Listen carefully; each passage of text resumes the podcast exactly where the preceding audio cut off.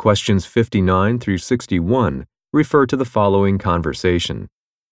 Hello, I received a Marcobi brand sweater as a gift. I love the style and it fits well, but I'd prefer a different color. Before I come to your shop, I want to make sure you allow returns. Sure.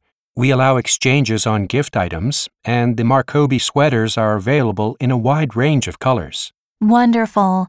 Now, you're located at 286 Willow Street, right? Oh, not anymore. We moved into a much larger building two months ago. We have room to display a lot more merchandise now.